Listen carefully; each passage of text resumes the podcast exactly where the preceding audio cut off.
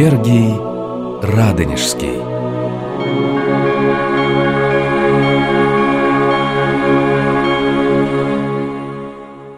Здравствуйте, друзья! Мы продолжаем наши беседы, посвященные житию преподобного Сергия в связи с юбилеем 700-летия со дня его рождения. И ученики преподобного несли заветы Сергия по всей Руси.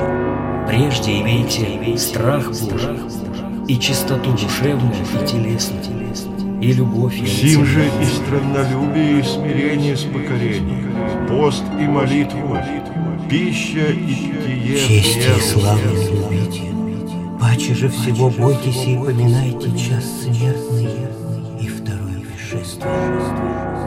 Одни из них шли на юг, к Москве, городах, ну или в непосредственной близости от них основывали монастыри или возглавляли уже существующие. Другие же уходили на север. Отныне, монах Никита, предаю тебя в руки Божии. Всемилостивый Господь да будет тебе заступником. Гряди в Серпуховскую, Высоцкую обитель. Господь призывает тебя к трудам. А после отшествия моего к Богу гряди на север для основания в Костроме святой обители. Преподобный Никита возглавил уже существующий монастырь, вероятно, с тем условием непременным, чтобы в этом монастыре было заведено строгое общежитие. Монастырь этот существовал в городе Боровске, точнее, в подгородней Слободе Высокой, а сейчас там подворье Пафнутьева-Боровского монастыря. Почему его пример для нас важен? Его ученик Пафнутий Боровский.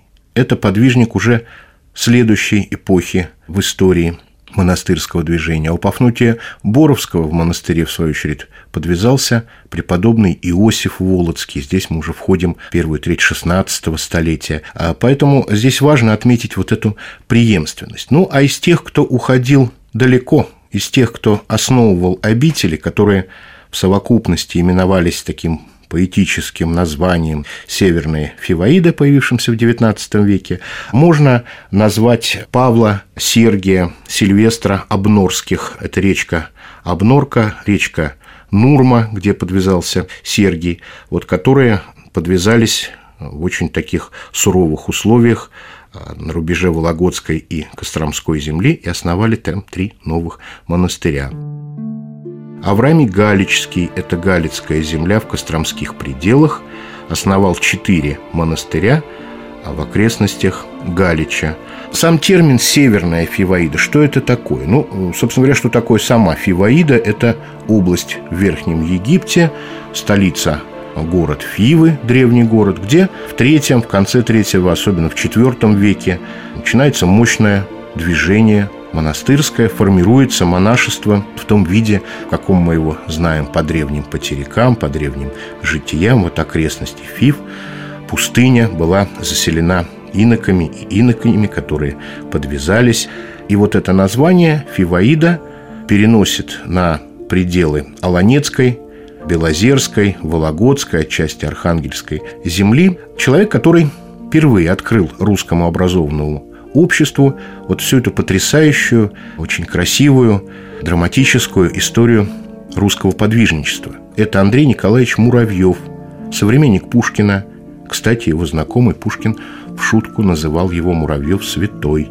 Он пишет необычную совершенно книгу «Путешествие по святым местам в 1830 году». Книга появляется в 1832 а Рассказывает она о его паломничестве.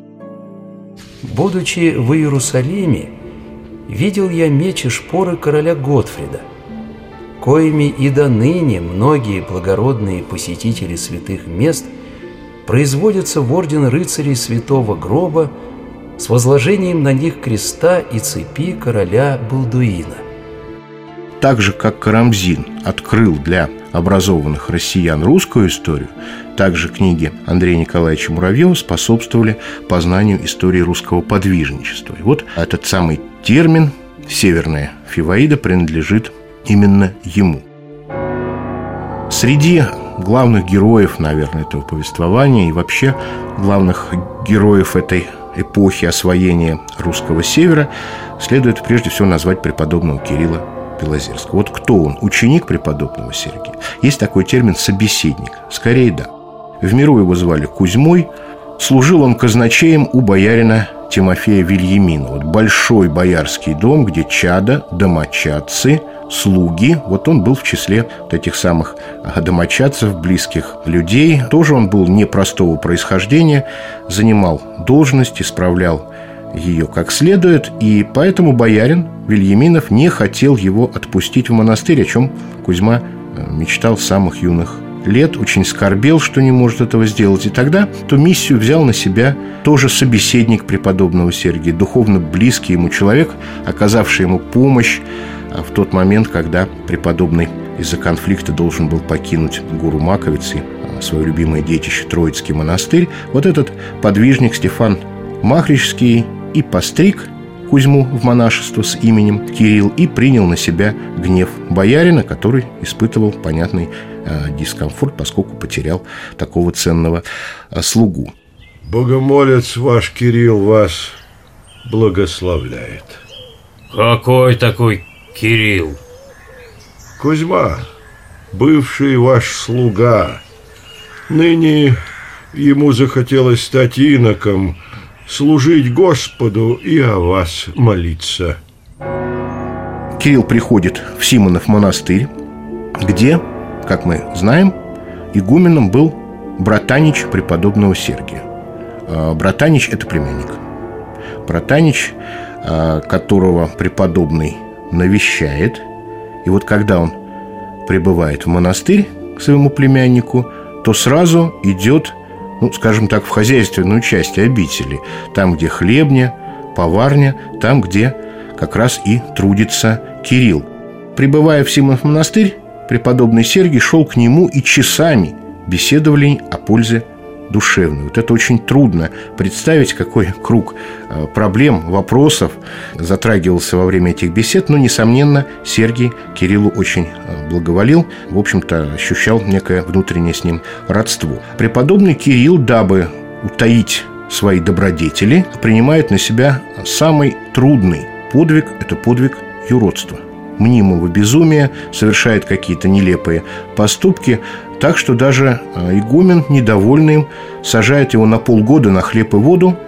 Он смиряется и радуется тому, что может таким образом соблюдать самый-самый строгий пост на вполне законных основаниях. Понятно, что секрет его был раскрыт, в нем, конечно, видели подлинного подвижника, и в конце концов он стал в этом монастыре архимандритом. Чудесное Рождество видя, Отстранимся от мира и мысль обратим к небу. Кирилл, уходи отсюда и иди на Белоозеро, ибо я приготовила там тебе место, на котором ты сможешь спастись. Вместе с ним пошел а, тоже симоновский инок Ферапонт, который на севере, или, как говорили еще в Заволжской стороне, опять же, если смотреть из северо-восточной Руси, из московских там или ростовских земель, это Заволжье, он там уже был, такой был некоторый у него опыт. Пришли они на озеро Сиверское в Белозерской стороне, на территории Белозерского княжества, отсюда и прозвание Белозерский монастырь, преподобный Кирилл Белозерский, где была основана обитель.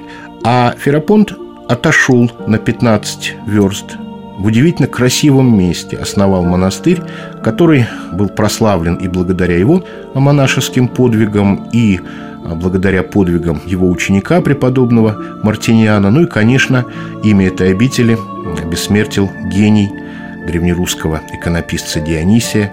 Наверное, многие знают уникальные совершенно фрески, которые, по счастью, сохранились в Богородице-Рождественском соборе монастыря. На сегодня все. Всего вам доброго.